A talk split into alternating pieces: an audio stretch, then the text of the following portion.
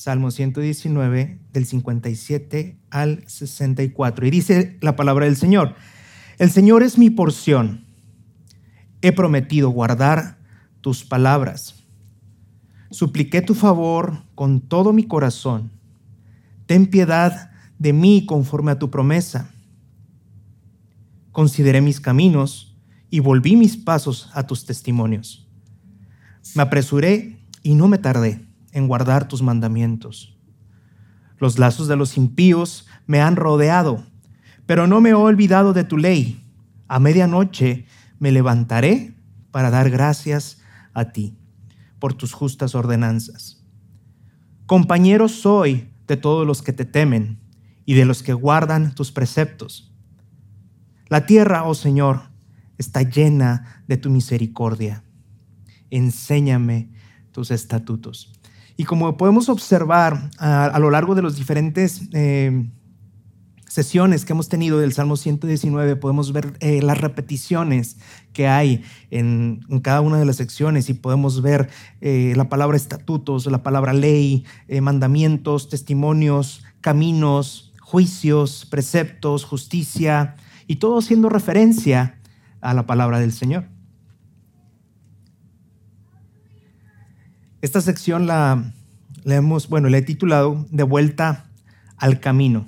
Y comenzando con el texto 57, dice, mi porción es Jehová, Reina Valera. El Señor es mi porción en Ebelea. Comenzamos con nuestro estudio con esta declaración de gran peso del escritor, donde afirma que su parte, su porción, su herencia su galardón trasciende más allá de todo lo que tiene valor en esta tierra y aún en la eternidad. Jamás se podrá comparar nada a la presencia de nuestro Dios.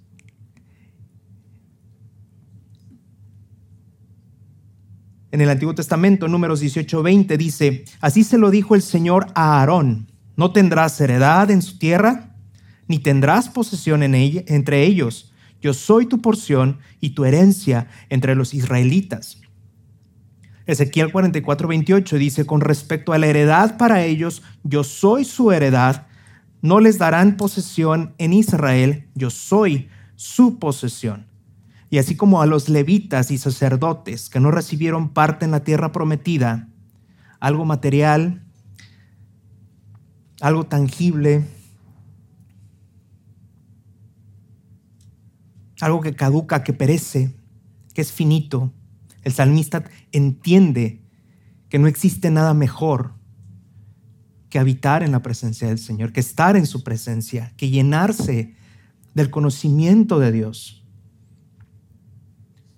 Haciendo referencia a otro salmo de Asaf en el 73, versículos del 25 al 26, dice la escritura, ¿a quién tengo yo en los cielos sino a ti? Fuera de ti, nada deseo en la tierra.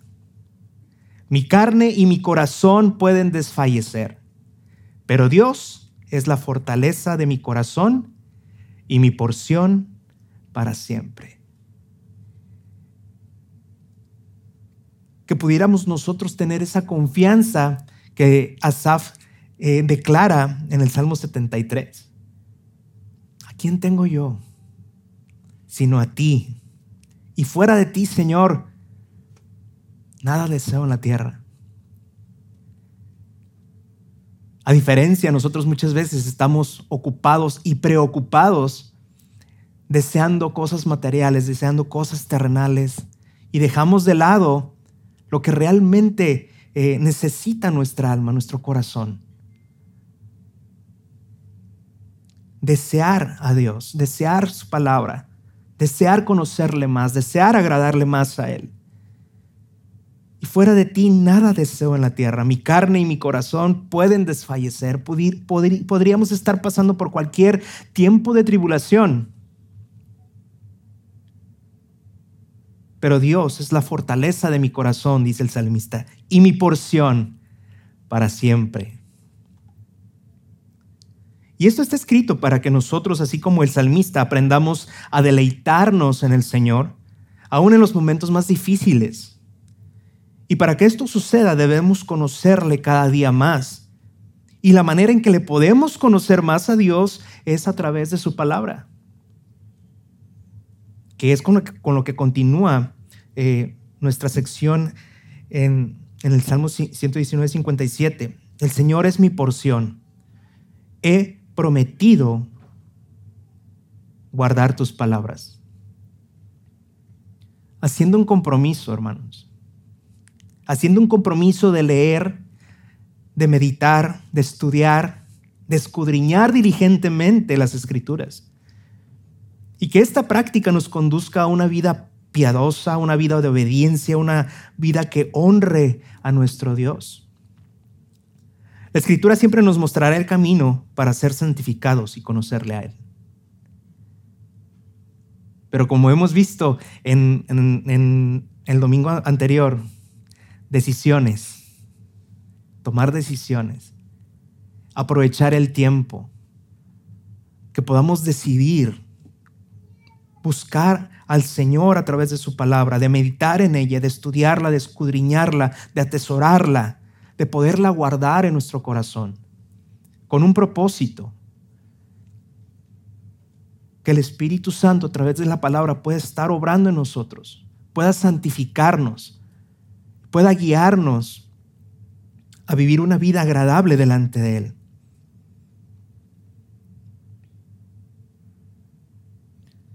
Ahora, por el contexto podemos pensar que el escritor de este salmo se encontraba en un momento muy difícil. No lo estaba diciendo desde una, posición cómoda. Hemos visto a través de, lo largo del Salmo 119 que el, salmista estaba atravesando por un tiempo de dificultad.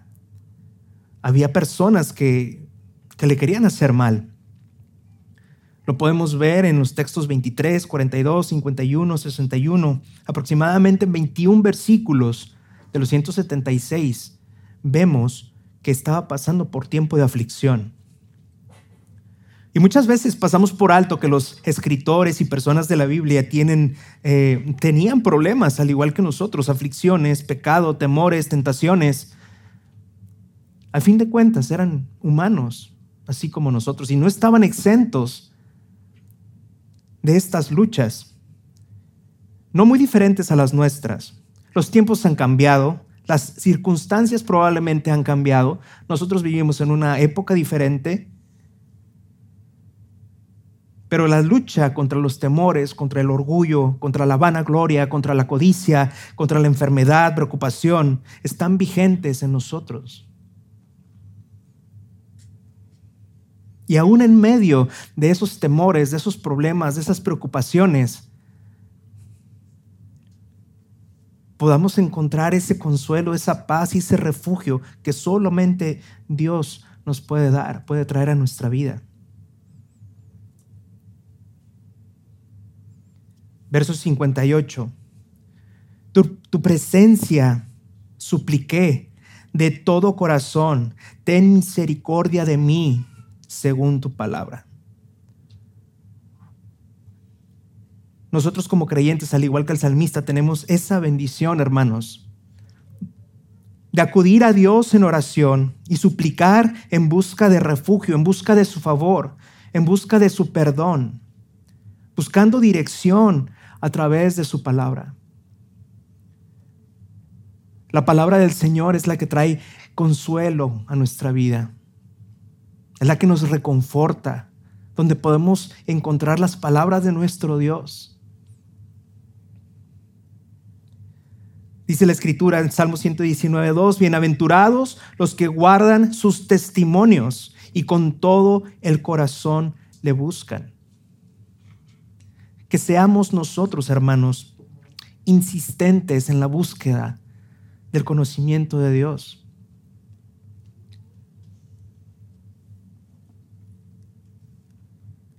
cuando hacemos esta pregunta, generalmente muchos dicen es que no tengo tiempo o no, no, el tiempo jamás lo vas a encontrar si no lo haces.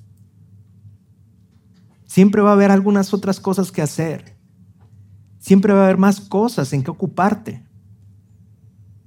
Pero tenemos que entender que la prioridad de nuestra vida espiritual es buscar al Señor. Y de ahí se desencadena todo lo demás. No solamente para conocerla, sino para que podamos ponerla por obra. Tu presencia supliqué de todo corazón, dice el salmista. Ten misericordia de mí según tu palabra, Señor. Salmo 41, 4 dice, yo dije, oh Señor, ten piedad de mí, sana mi alma, porque contra ti he pecado. Muchas veces en estas situaciones de preocupación,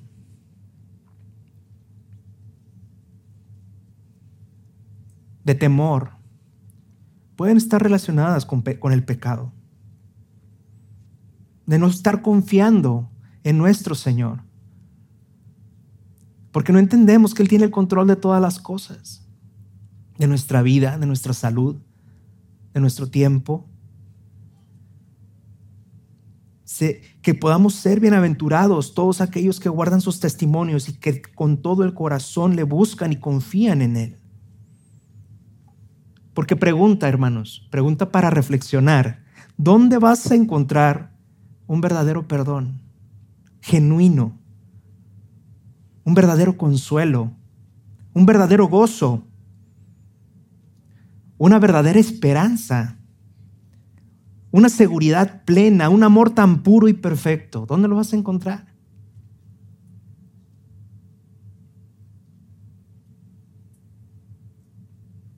no en nuestra familia, mucho menos con los amigos, con los compañeros. Lo vamos a encontrar en el Señor.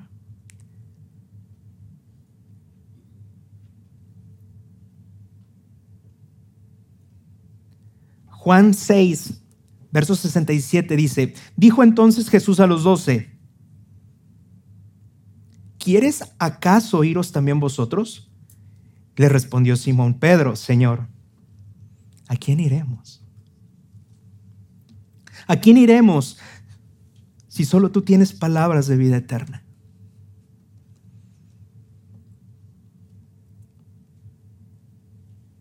Es el lugar donde vamos a encontrar nosotros ese consuelo, ese perdón, ese refugio, un amor perfecto, un perdón completo, una seguridad plena y la mejor esperanza en la que podemos depositar nuestra confianza solo en el Señor.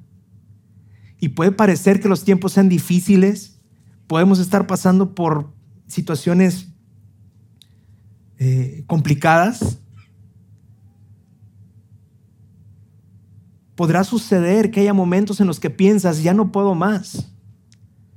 Esto tiene que terminar. Pero lejos de refugiarnos en la palabra, de refugiarnos en, el Señor, buscamos mil y una alternativas antes, cuando no debería de ser así, porque sabemos, y la Escritura lo dice, ¿a quién iremos?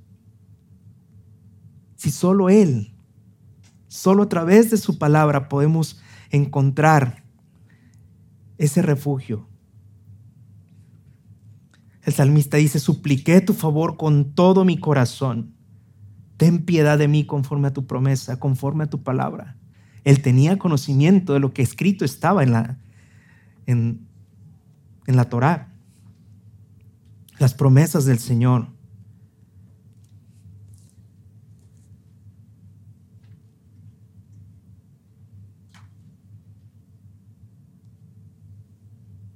Consideré mis caminos dice el verso 59, y volví mis pies a tus testimonios.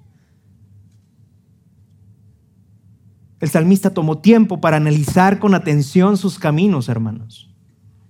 Y esta es una invitación para todos, que estemos cada día analizando nuestros caminos, nuestro proceder, nuestro actuar.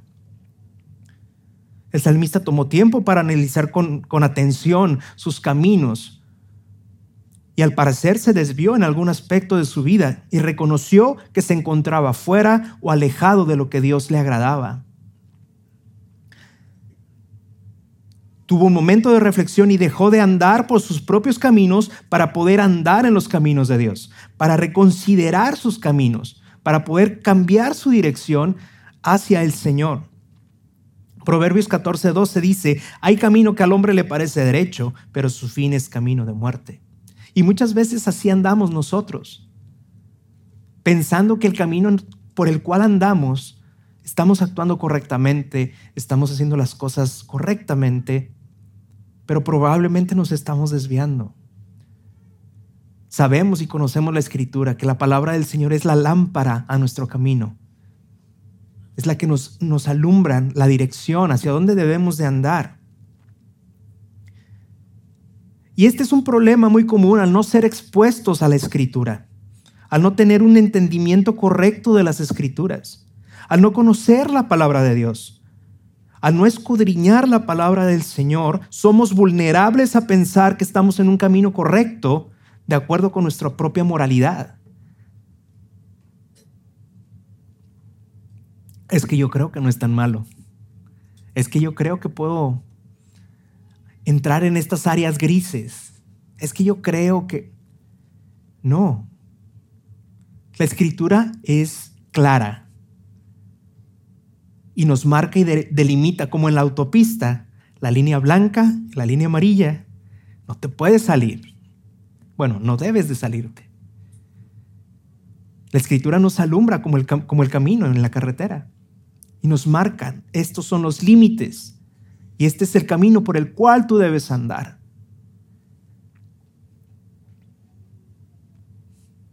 Pero sí es un problema muy común al no ser expuestos a la escritura.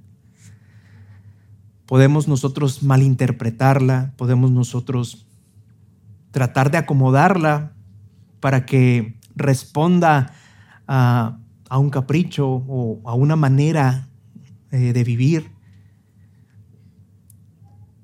cuando debemos nosotros alinearnos a lo que en la escritura encontramos.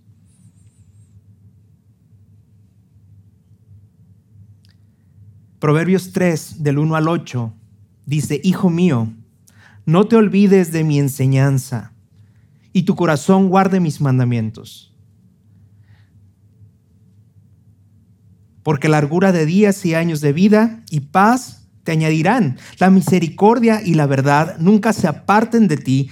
Átalas a tu cuello, escríbelas en la tabla de tu corazón. Así hallarás favor y buena estimación ante los ojos de Dios y de los hombres. Confía en el Señor con todo tu corazón y no te apoyes en tu propio entendimiento. Reconócelo en todos tus caminos y enderezará tus sendas. No seas sabio a tus propios ojos. Teme al Señor apártate del mal. Será medicina para tu cuerpo y alivio para tus huesos. Qué increíble y qué, qué hermoso es el consejo de la palabra del Señor. No te olvides de la enseñanza, no te olvides de lo que la escritura dice. Guarda todos estos preceptos, estos mandamientos en tu corazón.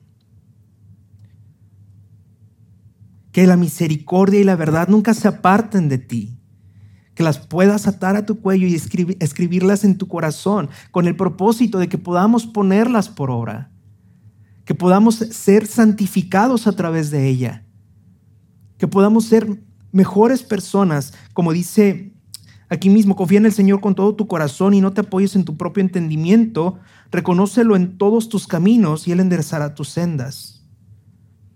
Hallarás favor y buena estimación ante los ojos de Dios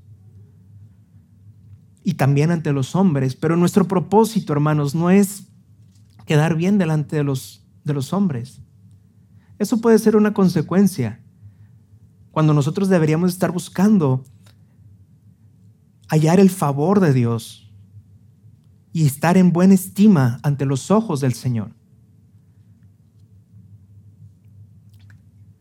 El salmista dice, ten piedad de mí conforme a tu promesa, verso 58, sección B. Y en el 59, consideré mis caminos, consideré mis caminos. Y aquí, eh, nuevamente el salmista tomando decisiones, hermanos. Consideró sus caminos. Y cuando tú ves tus caminos, eh, que, van, que vas equivocado, que vas en una dirección, que está tomando un rumbo que no corresponde con el rumbo que la escritura marca, tienes dos opciones. Decidir retomar el camino o continuar desviándote cada vez más y más y más. Y la decisión que tomó el salmista dice ahí mismo, verso 59, y volví mis pasos a tus testimonios.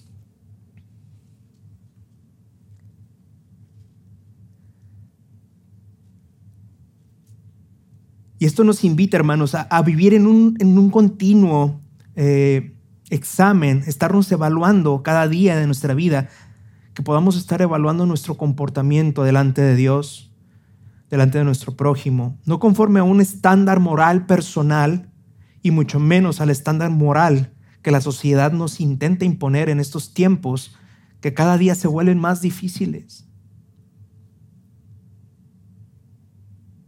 Ya la mayoría de las cosas malas se le llama bueno.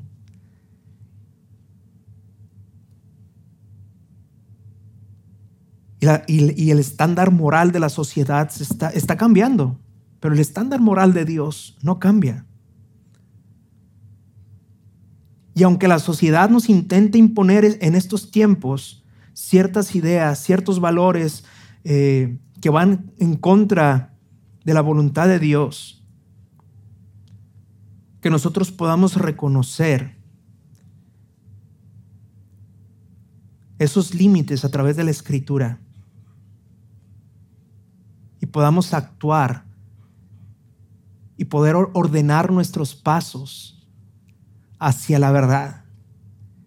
Al final de cuentas, nuestra meta es ser cada vez más como Cristo. Y eso no lo vamos a lograr con las ideas de, estos tiempos que la sociedad quiere imponer. Al contrario, eso nos aleja. ¿De qué manera vamos a lograr nosotros llegar a ser cada vez más como Cristo?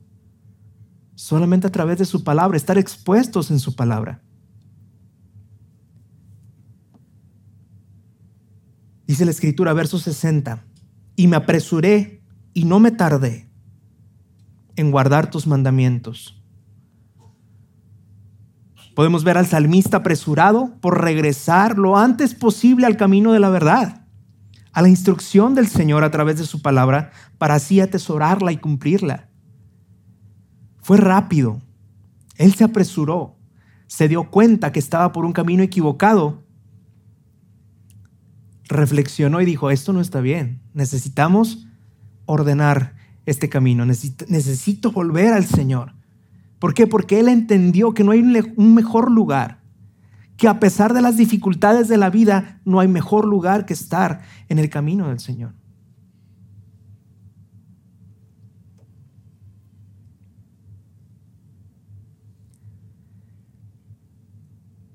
Regresó lo antes posible al camino de la verdad, a la instrucción del Señor a través de su palabra. Si bien podemos recordar en el taller de la semana pasada, como lo, lo mencioné hace un momento, la toma o tomando eh, la, toma bíblica de decisiones.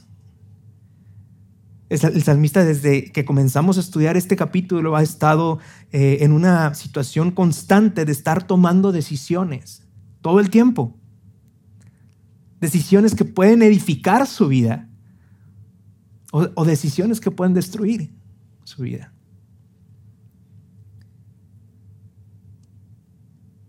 Y como se nos comentaba el, domingo anterior, a veces tenemos que tomar decisiones en segundos. Y esas decisiones afectan completamente. Afectan nuestra vida, afectan nuestro, nuestro servicio, afectan todo. Que podamos estar rogando al Señor sabiduría para poder tomar las mejores decisiones de acuerdo a su plan, de acuerdo a su palabra, de acuerdo a lo que Él desea para nuestra vida.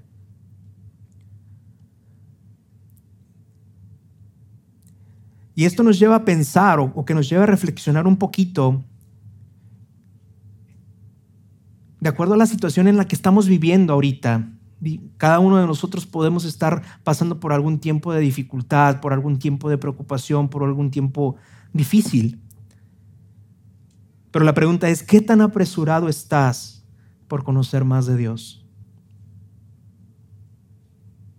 ¿Qué tan apresurado estás por poner por obra la palabra de verdad? en tu vida. Muchas veces permitimos que las situaciones difíciles nublen en nuestro entendimiento. Pero el hacer lo correcto, el, tiempo que nosotros debemos dedicar al estudio de la palabra está fuera, está fuera de los problemas. Es algo que tenemos que hacer, independientemente de la situación que estemos viviendo, una situación de gozo, de alegría, una situación de, de abundancia. Debemos estar nosotros en el camino, escudriñando la palabra del Señor. Podemos estar pasando por tiempos de dificultad, por tiempos de enfermedad, por tiempos de preocupación, pero nuestra responsabilidad primaria es estar enfocados en Dios. es la mejor decisión que podemos tomar, independientemente de lo que esté sucediendo fuera en nuestra vida. Sean tiempos buenos, sean, tiempos difíciles. Nuestro consuelo y nuestro refugio no cambia. Él es eterno, Él permanece para siempre. ¿A quién iremos? ¿A quién iremos? Y así como eh, la parábola del hijo pródigo, podemos apresurarnos a volver. El hijo pródigo en Lucas 15, 17 dice, y volviendo en sí, otro, otro momento de reflexión, otro momento de tomar decisiones. Y volviendo en sí dijo, ¿cuántos jornaleros en casa de mi padre tienen abundancia de pan y yo aquí perezco de hambre?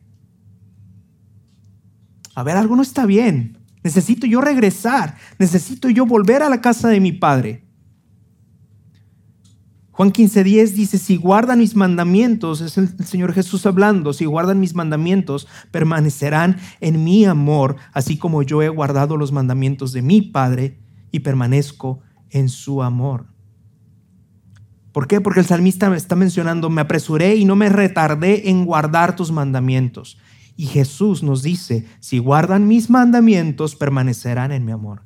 Así como yo he guardado los mandamientos de mi Padre y permanezco en su amor. Verso 61.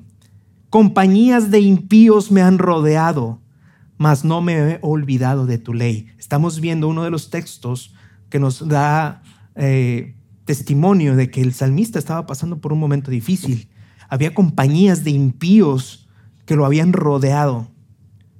En otra parte, de, en la sección anterior dice, horror me ha llenado.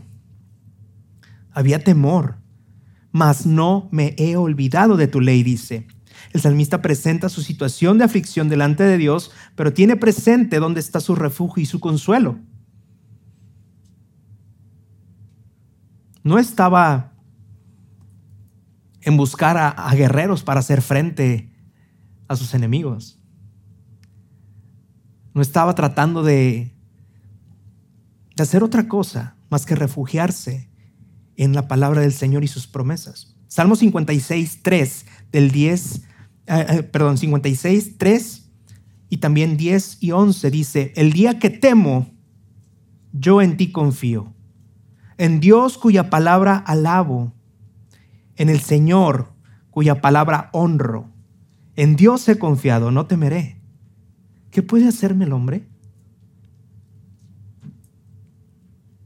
Y muchas veces nosotros nos enfocamos más en lo que el hombre nos puede hacer, en las dificultades de este mundo. Pero si nosotros podemos, nos ponemos nuestra confianza en el Señor, así como dice el, Salmo 56, 3, el día que yo temo, yo en ti confío. ¿Qué tanta verdad hay en este, en este texto en nuestra vida? Cuando hay temor en nuestra vida, cuando hay eh, dificultad. ¿Estamos confiando en Dios? En Dios cuya palabra alabo, en el Señor cuya palabra honro, en Dios he confiado, no temeré. ¿Qué puede hacerme el hombre? Y cuando dice, yo en ti confío, de acuerdo a, la Biblia de estudio que, que tenemos a todos aquellos que, que somos miembros de la congregación, hay, una, parte de explicación en el yo, en ti confío. Dice, la confianza en el Señor es una decisión deliberada que reemplaza una reacción emocional a las circunstancias. Dijo, wow.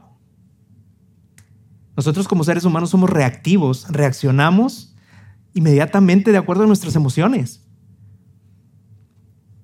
Pero confiar en el Señor debe de ser esa decisión deliberada, decidir confiar en el Señor, pese a lo que pese.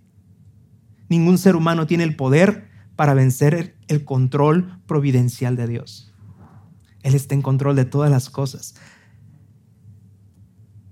Haciendo memoria un poco de lo que vimos con los varones en el libro de Daniel cuando Nabucodonosor hizo una estatua de oro y ordenó que todo mundo se postrara y quien no lo hiciera sería echado en un horno de fuego ardiente. Todos conocemos la historia, ¿no?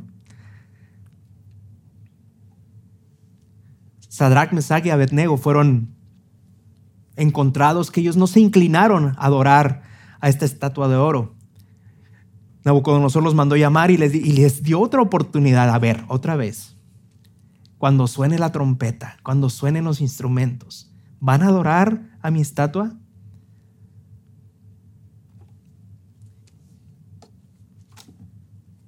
Eso está en Daniel capítulo 3. Y me, sorprende mucho la, la, respuesta que dijeron ellos. Dice capítulo 3, versículo 16. No necesitamos darle una respuesta acerca de este asunto. Está determinado qué es lo que va a suceder. No necesitamos darle una respuesta, rey. Y estos eran unas personas hablando con la autoridad, con el rey Nabucodonosor. No necesitamos darle una respuesta acerca de este asunto. Ciertamente, nuestro Dios a quien servimos puede librarnos del horno de fuego ardiente y de su mano, oh rey, nos librará. Pero pongan atención a lo que dice el verso 18. Pero si no lo hace, si Dios no nos libra, ha de saber, oh rey, que no serviremos a sus dioses, ni adoraremos a la estatua de, a la estatua de oro que ha levantado. Qué determinación de vivir una vida de obediencia a Dios. Confiando en que Dios nos va a librar, pero también confiando en que si no lo hace, es por su voluntad. Y aún así, no serviremos a nadie más que a Dios. El Salmo 119, 50 dice, este es mi consuelo en la aflicción, que tu palabra me ha vivificado. En los, momentos de aflicción, tu palabra es mi consuelo, tu palabra es mi refugio, tu palabra es como ese ungüento para las heridas. Verso 62. A medianoche me levanto para alabarte por tus justos juicios. El pastor Eduardo comentó del verso 55 del estudio anterior del de este salmo que en ese momento de la noche es cuando estamos o somos más vulnerables cuando estamos más cansados y es ese preciso momento que el salmista decide levantarse, no para estar decretando o para estar atando a sus enemigos, sino para dar gracias a Dios por su palabra. Porque en nuestras situaciones externas puede haber problemas, puede haber eh, felicidad, puede haber muchas cosas, pero Él está dando gracias al Señor por la palabra, por sus justas ordenanzas que en medio de la situación tan difícil que estaba atravesando, es ahí donde es, eh, esa en humildad se presenta con acción de gracias a Dios. Verso 63, compañeros soy de todos los que te temen y guardan tus mandamientos. Y esta palabra, hermanos, compañero, la podemos definir como alguien que forma parte de un cuerpo o una comunidad donde existen más personas que comparten un fin.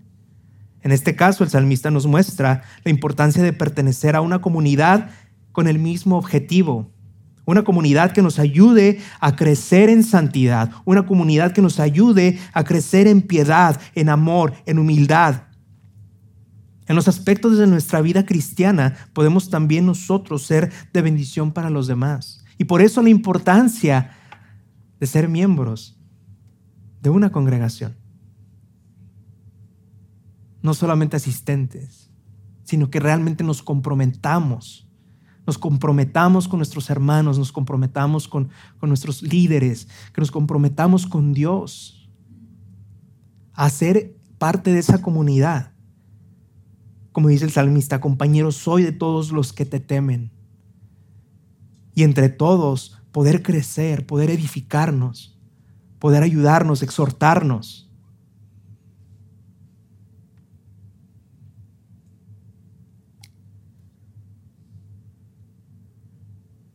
¿Dónde es que podemos encontrar una comunidad así que tenga como propósito temer, honrar, alabar, obedecer a Dios a través de su palabra?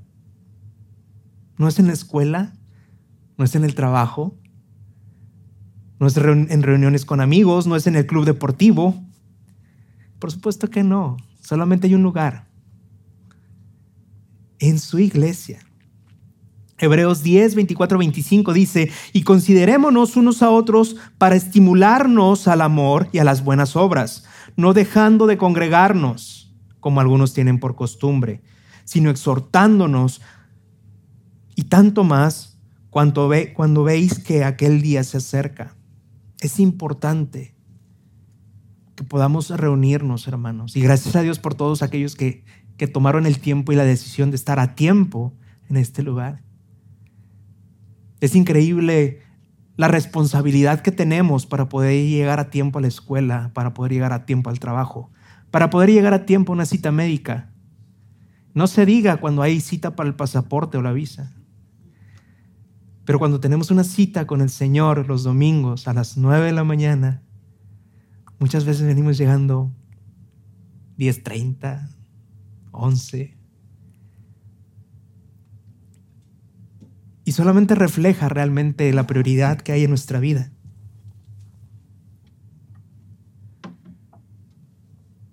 Les animo, hermanos, a que pongamos otra vez esas prioridades en orden y que podamos eh, involucrarnos.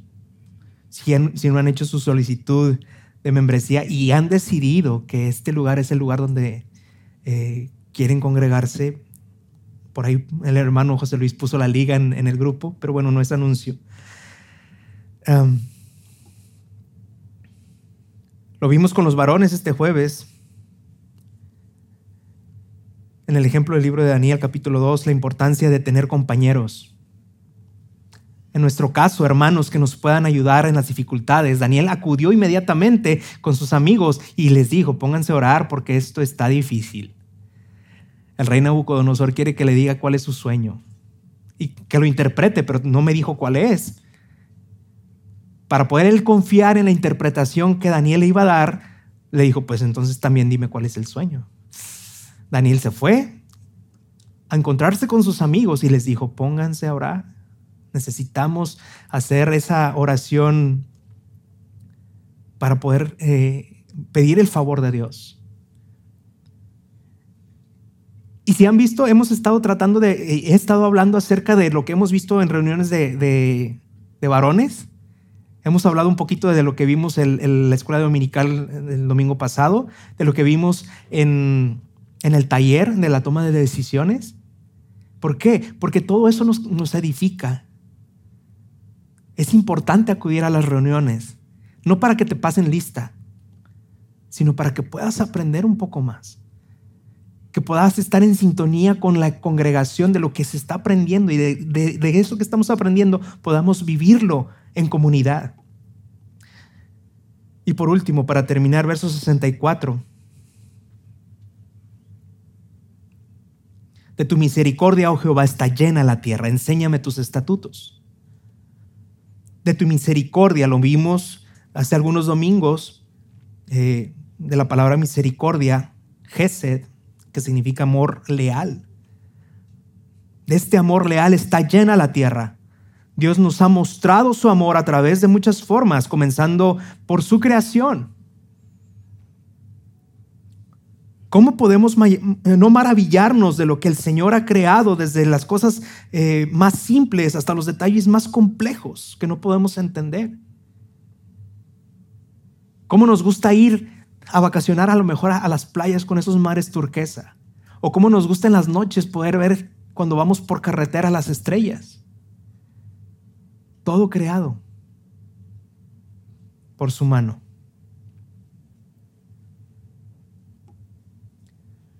Hasta la muestra de amor más grande y pura que podemos observar en Romanos 8, en Romanos 5 del 8 al 11 dice, mas Dios muestra su amor para con nosotros en que siendo aún pecadores, Cristo murió por nosotros.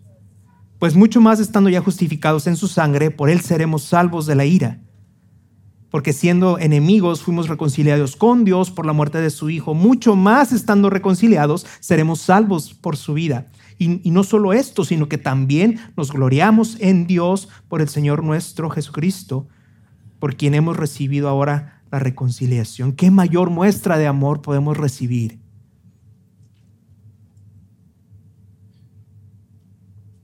El sacrificio de Cristo para poder salvarnos y perdonarnos.